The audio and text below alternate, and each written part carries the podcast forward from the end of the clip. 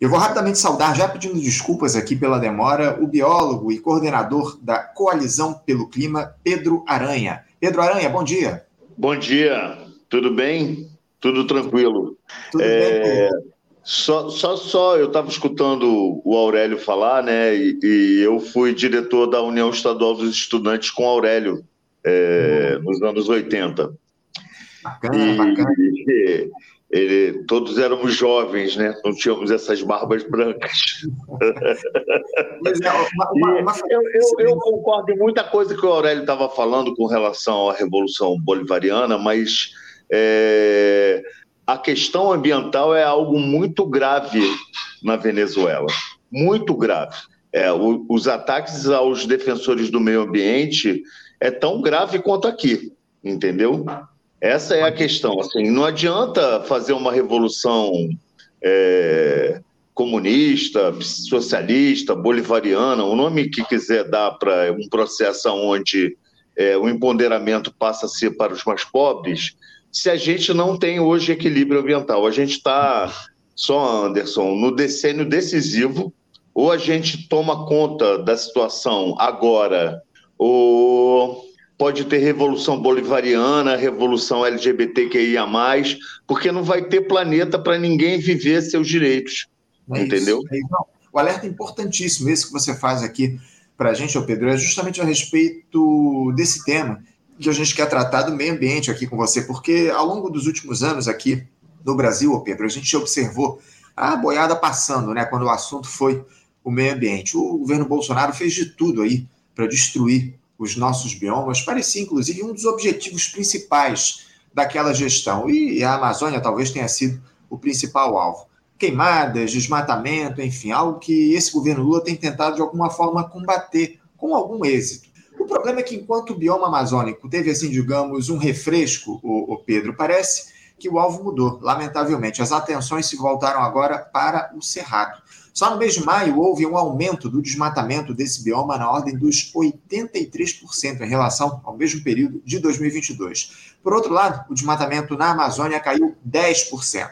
Esses dados são do Sistema de Detecção de Desmatamento em Tempo Real, o DETER, e do, lá do Instituto Nacional de Pesquisas Espaciais, o INPE. O INPE foi alvo aí também de perseguição ao longo da gestão Bolsonaro. Conversamos muito aqui com o ex-presidente do INPE, enfim, foi atacado pelo Jair Bolsonaro. Agora, o, o, um outro dado que preocupa o, o Pedro diz respeito aos alertas de desmatamento no Cerrado, que cresceram 21% no primeiro semestre. Pedro, há uma explicação plausível aí para nós termos essa ampliação alarmante no desmatamento lá do Cerrado?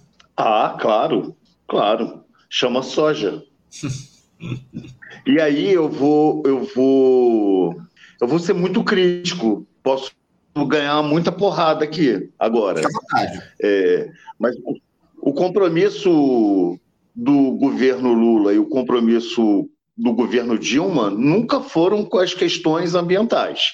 Tanto que a Dilma e o Lula foram responsáveis pelo financiamento, porque é, precisa deixar muito claro: o desmatamento que acontece no Cerrado é um desmatamento com financiamento público com obra de infraestrutura para a produção de soja, diferente do que aconteceu e do que acontece na Amazônia.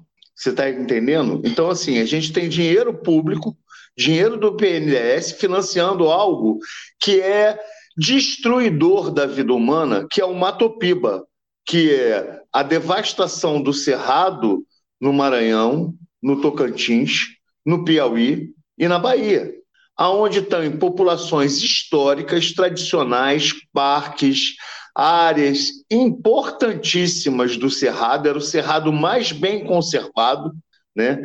Lá na Bahia, então, na região dos Gerazeiros, aonde tem é, uma galera que está sofrendo, está sendo expulsa do campo. Então, assim, é uma política de devastação de um bioma que é responsável pela produção de água. Então, todos os rios são abastecidos pela produção de água da vegetação do, do Cerrado. Né? Então, o Rio Paraná, é, o Rio Paraguai, é, o Tocantins, todos são abastecidos por esse sistema que são responsáveis por nos abastecer de água aqui no Sudeste. entendeu? Então, assim, a destruição do cerrado é, é uma das coisas piores que pode acontecer. A gente fala de Amazônia o tempo todo, de Amazônia, Amazônia, Amazônia, mas os biomas mais ameaçados do Brasil não, são, não é a Amazônia. Uhum. E a Amazônia, os, o povo da Amazônia sabe o que tem que ser feito na Amazônia. Não é nós, estrangeiros, não é os governos que vão dizer para os povos tradicionais da Amazônia o que tem precisa ser feito ali. O que precisa é de investimento público nesses povos tradicionais da Amazônia, que não é o que vai ter feito. Essa, entendeu? Essa... E que não é o que é feito no Cerrado. A Mata Atlântica restam cerca de 13%. A Mata Atlântica vinha num processo de recuperação das áreas degradadas. Nos últimos quatro anos, ela voltou ao processo de destruição. A mesma coisa o Cerrado, entendeu? O Cerrado hoje resta menos de 20% do Cerrado original, como resta menos de 11% da Mata Atlântica original, enquanto a gente ainda tem 90% da floresta em pé na Amazônia. Então, Essa... assim, é, é, é, é uma dicotomia muito grande, como se se a Amazônia ficasse em pé, o planeta fosse ser salvo. E não é, a realidade não é essa. 70% da população brasileira vive na Mata Atlântica. Quais são as políticas para a cidade num processo de destruição da vida humana que a gente está vivendo nesse, nesse que é o decênio decisivo? Junho, nós tivemos o junho mais quente da história do planeta, 1,27 graus. Isso já impede a vida, Anderson entendeu? E essa é a realidade que os povos do Cerrado estão vivendo. Estão sendo destruídos por uma produção de uma comida que ninguém come, entendeu? Ela faz parte até de um monte de produtos mega industrializados, né? Mas a gente transforma soja, leva soja in natura e compra todos os produtos. A gente nem beneficia essa soja aqui, beneficia. É, não, a situação é muito grave. Inclusive, essa denúncia que você faz aqui, o, Pedro, o Paulo Passarinho, nosso antigo apresentador, já fazia aqui no programa a respeito do cenário de destruição do Cerrado no nosso país. O Paulo, já três, quatro, cinco anos atrás, já fazia esse tipo de denúncia aqui no programa, muito importante a gente ressaltar isso. Agora, ou seja, a partir do que você diz aqui, a culpa é fundamentalmente dos interesses do agronegócio lá na região do Cerrado, né, o, o Pedro? Eu queria que você falasse um pouco a respeito disso, e principalmente é, diante de um quadro onde o governo Lula aí opta por ampliar enormemente aí os recursos que são oferecidos pelo Plano Safra. Né? A gente tem observado, foram 364 bilhões de reais oferecidos aí como crédito rural para o agronegócio, enquanto a agricultura familiar teve aí 77 bilhões de recursos é, disponibilizados no, Plano Safra aí no biênio 2023-2024. Eu queria que você falasse um pouco a respeito disso, de como é que essa, essa predominância ou essa defesa, de alguma forma, dos interesses do agronegócio, é, dessa gestão que está colocada, prejudica a situação lá do Cerrado? Então, é, é, essa questão do financiamento público para destruição de floresta em pé é um negócio muito grave. Então, assim, primeiro, a gente tem que deixar claro: não existe agronegócio do bem, não existe monocultura do bem, não existe agricultura de monocultura sustentável. Isso tudo são mentiras que a economia verde, o capitalismo verde, coloca diariamente nas nossas vidas. E a gente passa a acreditar que esse modelo, o Brasil deixou de ser um país que estava construindo uma indústria de novo um país agrário. A gente se tornou exportador de produto primário, entendeu? A gente é exportador de grão, entendeu? E de minério de ferro. Quando é que a gente vai entrar, como o governo Lula adora dizer, entrar na, na, na, no, no, grupo dos mais industrializados, no grupo é, dos notáveis, nos sete mais ricos? Nunca. A gente vai continuar e vai viver sendo aquele país exportador de produtos para o capital. E daqui a pouco a gente vai se tornar o país onde as pessoas vão vir, porque ainda vai ter possibilidades de se viver nesse, nesse lugar aqui, diferente do que vai acontecer no norte, entendeu? Rapaz, morreram 60 milhões de pessoas no norte ano passado, 60 mil pessoas no norte ano passado por causa do calor extremo. A gente nem sabe o volume de pessoas que vão morrer nesse calor extremo do El Ninho agora. entendeu? Então, assim, investir, colocar qualquer tipo de recurso na monocultura é você apostar na destruição do Brasil. O Brasil tinha que estar incentivando e os produtos. Que, porque que, o que a gente come, Anderson, uhum. não vem do agronegócio. Uhum. Tem que deixar isso muito claro. A comida que a gente come não vem do agronegócio. A comida que a gente come vem do pequeno produtor, vem do, da agricultura familiar. E se o governo incentivasse esses territórios a se tornarem territórios agroflorestais, territórios de agricultura orgânica, o Brasil poderia estar muito melhor na história do acordo com a União Europeia, né? Porque o que eles querem da gente é, sustentabilidade e proteção dos nossos biomas. Então, a gente podia estar muito melhor nesse sentido, além da gente colocar uma alimentação muito mais saudável na mesa do pobre, porque hoje o governo dá o Bolsa Família, o Bolsa Família é importantíssimo, é estratégico, mas o, Bolsa Família não garante a segurança alimentar e nutricional, Anderson. O Bolsa Família garante que aquela família vai comprar é, achocolatado daquela marca que eu não vou dizer aqui, entendeu? Vá comprar o leite em pó daquela marca da vaca que não é nada saudável, entendeu? Em vez de, por exemplo, o Bolsa Família podia ser um programa intimamente ligado aos agricultores, aos agricultores urbanos, aonde podia se colocar a produção agroecológica, a produção da agricultura orgânica intimamente ligada a essas pessoas por uma alimentação saudável. É um absurdo que as pessoas, os jovens, se alimentem. Por que, que a gente tem hoje é, um, no Brasil é, uma endemia é, de obesidade? Uma pandemia de obesidade. É porque os alimentos, o brasileiro ele se alimenta daquele macarrão japonês que é frito, que é de péssima qualidade, que custa R$ 1,25. Ele come aquele biscoitinho recheado, entendeu? Então, assim, é importante, é muito importante, é muito estratégico o Bolsa Família entendeu? E até pouco, mas o Bolsa Família ele tinha que estar intimamente ligada à agricultura familiar, à agricultura orgânica. E esse devia ser o caminho e a aposta do governo Lula. O governo Lula, só para você entender, Anderson, a gente pode gerar numa economia limpa, numa economia com baixa emissão de carbono, e aí eu te falo da agroecologia, que gera milhares de empregos diferentes do que gera o agronegócio, porque o agronegócio gera muito pouco emprego e para as pessoas muito especializadas. A agroecologia, a agricultura orgânica, ela gera muito mais empregos. Tem um estudo da UFRJ que mostra que se a gente apostasse na, na, nos empregos com baixa emissão de carbono, o Brasil geraria nos próximos quatro anos 9 milhões de empregos. Apostar no agronegócio, apostar no petróleo na foz do Amazônia, entendeu? Apostar no petróleo no século XXI como commodity é um dos maiores absurdos, entendeu? Você geraria 7 milhões de empregos. Então, assim, é uma aposta burra, é uma aposta burra. A gente tem uma ministra muito competente, mas que também aposta na economia verde para as soluções. As soluções não estão na economia verde.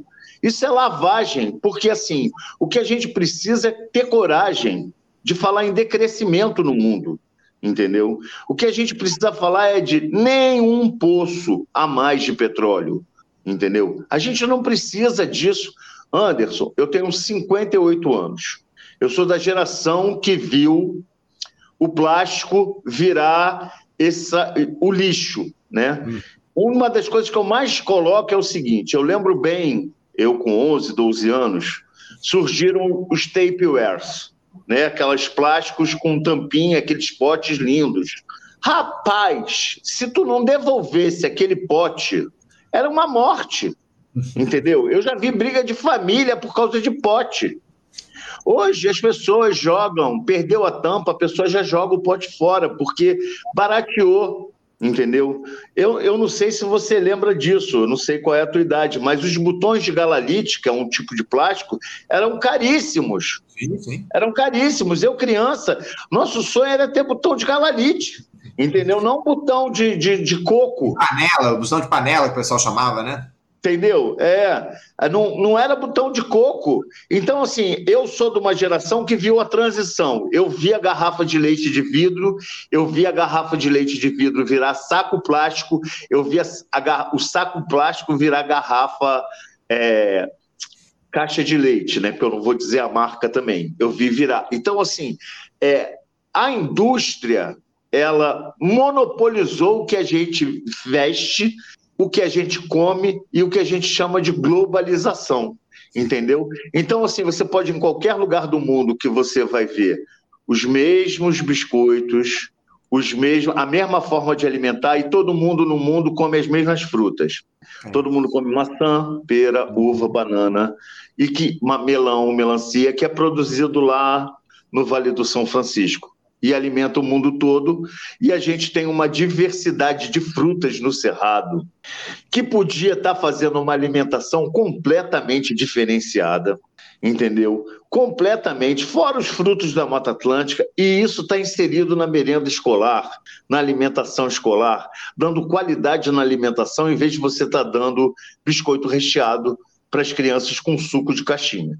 Sem dúvida, sem dúvida. O Jorge Pérez aqui ele faz uma, uma lembrança muito pertinente que a gente costuma fazer aqui no programa. Ele diz aqui, ó, fora o veneno usado no agro e que nos atinge, né? Inclusive, eh, a gente tem acompanhado aqui com o professor Marco Pedlovski a, a, a, essa, essa, esse avanço da, dos venenos aqui no país, desse, no governo Lula, mais de 200 é, agrotóxicos foram liberados aí nesse início de gestão. É uma crítica aqui que a gente faz a, essa, a esse tema aqui no nosso programa. Enfim, agora, ainda sobre o Cerrado, o, o Pedro, voltando a falar a respeito desse tema, é, eu andei lendo aí que isso também, essa destruição que ocorre nesse bioma, pode estar relacionada a determinadas autorizações foram dadas a esse desmatamento por órgãos ambientais regionais. O governo federal estima aí que mais da metade dessa destruição se dê por esse, por esse motivo. Isso de fato acontece, Pedro? Isso procede? E, e, outra, isso estaria ligado de alguma forma a essa herança do bolsonarismo em estados e municípios, na administração eh, do nosso país? Não. O governo baiano não tem nada de Bolsonaro, é o que mais emite licenças de desmatamento para plantação de soja. Não tem nada a ver. Uhum. É, isso tem a ver com uma coisa que a Dilma fez, que foi afrouxar o licenciamento.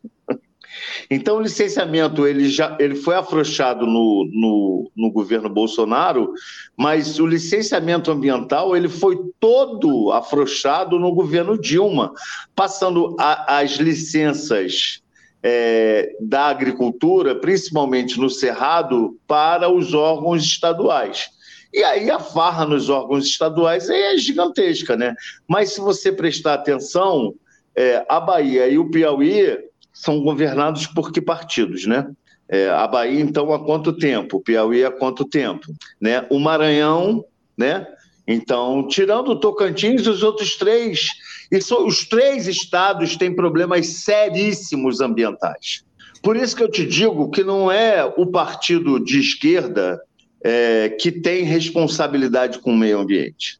Né? O governo Bolsonaro ele foi devastador mas os governos é, petistas eles são responsáveis pela devastação do cerrado brasileiro. Era isso que eu inclusive. A gente não pode, a gente não pode passar pano, Anderson. Como, como eu não faço parte de governo nenhum, eu sou um ativista, então a gente está aqui para denunciar.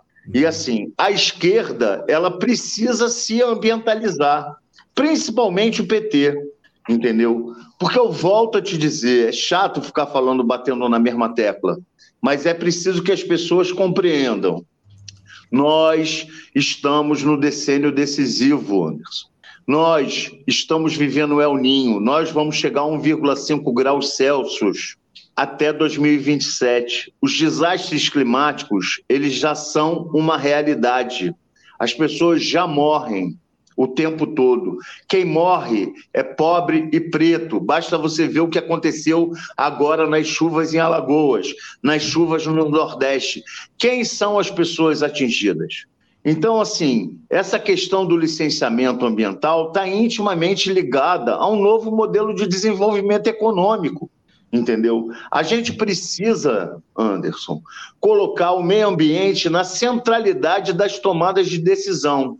Se aquilo vai afetar a produção de água para a gente beber, se aquilo vai afetar a produção do ar que a gente respira, a gente precisa dizer não aos licenciamentos.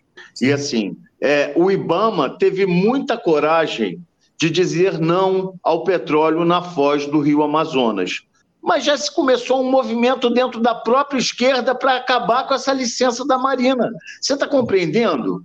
Então, assim, o licenciamento ambiental ele foi esfacelado nos últimos 15 anos. E a gente não pode passar pano. O Bolsonaro ele só veio Diferente dos outros governos, o Bolsonaro ele tinha coragem de dizer que ia destruir tudo. Você está entendendo? Ele tinha essa coragem. Os outros destroem dizendo que não estão destruindo. Eu, eu, queria te questionar a respeito disso, o Pedro. Desculpa até te interromper. Na tua avaliação, então, uh, os governos, especialmente o governo da presidente Dilma, no que diz respeito ao Cerrado, ele foi mais prejudicial em, uh, na comparação com a gestão Bolsonaro, é isso? Não. Aí eu seria leviano uhum. de, de, de, de, de dizer que o Bolsonaro foi melhor em qualquer coisa do que a Dilma. Uhum. A Dilma foi tão devastadora do, do meio ambiente, porque a Dilma é responsável por Belo Monte, cara. Entendeu? O maior crime ambiental da história desse país. Então, assim, é, a, a, o governo Dilma é, ele tem processos na questão ambiental seríssimos mas ele deveria ter continuado até o fim. O que fizeram com a Dilma é um absurdo.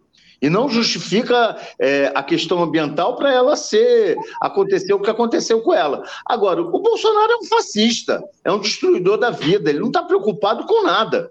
Entendeu? Então não, não, não existe, não dá para fazer essa comparação. Agora, a gente tem que ter claro, Anderson, é que ou a esquerda faz um discurso correto na política ambiental, entendeu?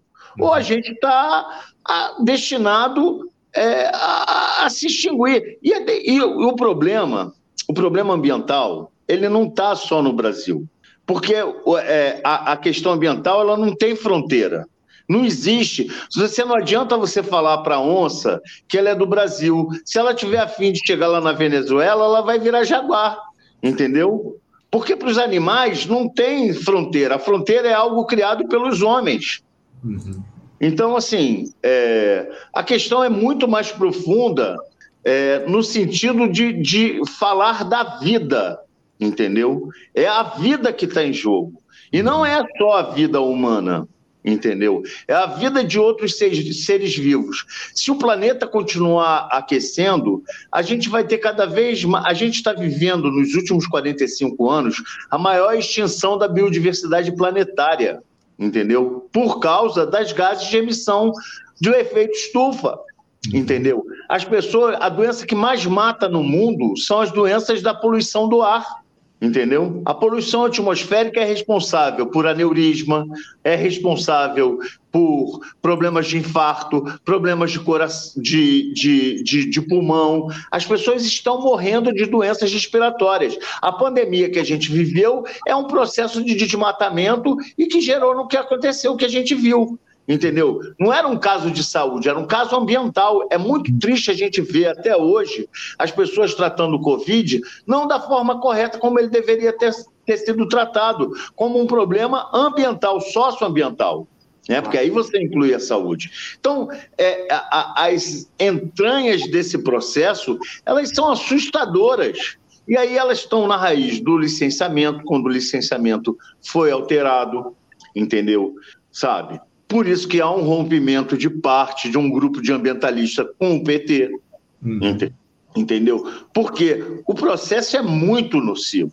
É muito nocivo.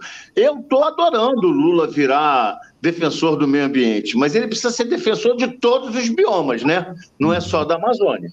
Pedro, a gente precisa avançar aqui nessa discussão em relação às políticas de meio ambiente aqui no nosso país. Inclusive, eu vou propor aqui para a nossa produção a gente fazer um debate sobre esse tema proximamente aqui no programa, já te convidando para participar dessa discussão aqui, porque é um tema fundamental, não só para o país, mas para o mundo. O tema do meio ambiente está no centro das discussões globais nesse momento e a gente precisa avançar nesse debate aqui no programa. E eu já quero agradecer, Pedro, a tua presença, a tua participação conosco aqui no nosso programa nesta quinta-feira. A gente certamente vai ter outras oportunidades para manter esse diálogo, para fazer essa discussão a respeito de um tema fundamental para o Brasil e para o mundo, que é o tema do meio ambiente. Pedro, muito obrigado pela tua participação. te desejo um ótimo dia de trabalho e mando meu abraço forte. Outro grande. Eu posso fazer um convite ainda? À vontade. Então, hoje aqui em São Paulo, né, eu moro aqui em São Paulo, a gente vai estar lançando o núcleo é, de São Paulo do Fórum de Mudanças Climáticas e Justiça Socioambiental, a partir das 18 horas, é, na APOESP, que é o Sindicato dos Professores aqui do Estado de São Paulo, na Praça da República 282. É, e fazer um convite para todo mundo conhecer o Fórum de Mudanças Climáticas e Justiça Socioambiental. É só colocar lá no Google que acha o nosso site. Fórum de Mudanças Climáticas e Justiça Socioambiental. O lançamento vai acontecer hoje. Só repete o endereço para a gente, por favor, Pedro. Praça da República 282, auditório da APOESP, do auditório Sindicato da dos Professores. Sindicato dos Professores aí de São Paulo. Fica o convite aí para quem, para os nossos espectadores que estiverem em São Paulo, passarem lá a partir das 18 horas, não é isso? Isso. Tá certo, fica o convite. Obrigado, Pedro, mais uma vez. Eu que pela... agradeço. Obrigado pela participação. Um abraço forte para você, Pedro. Até a próxima. Conversamos aqui com Pedro Aranha. O Pedro Aranha, que é biólogo e coordenador da Coalizão pelo Clima, deu uma importante entrevista aqui, fez denúncias importantes a respeito da situação do meio ambiente aqui no nosso país, enfim, de, da influência aí na avaliação dele dos governos do PT ao longo dos últimos anos na destruição dessa do, do regramento jurídico, enfim, aqui relacionado ao meio ambiente. Muito importante a gente fazer esse debate, esse diálogo com o Pedro. A gente vai ter outras oportunidades para conversar com ele aqui no nosso programa. Sempre fazer, é importante a gente fazer essa discussão no nosso Faixa Livre. Você, ouvinte do Faixa Livre, pode ajudar a mantê-lo no ar. Faça sua contribuição diretamente na conta do Banco Itaú, agência 6157, conta corrente 99360, dígito 8. Esta conta encontra-se em nome do Sindicato dos Professores do Município do Rio de Janeiro e região, o Simpro Rio, uma das nossas entidades patrocinadoras, mas seus recursos são destinados exclusivamente para o financiamento do nosso programa.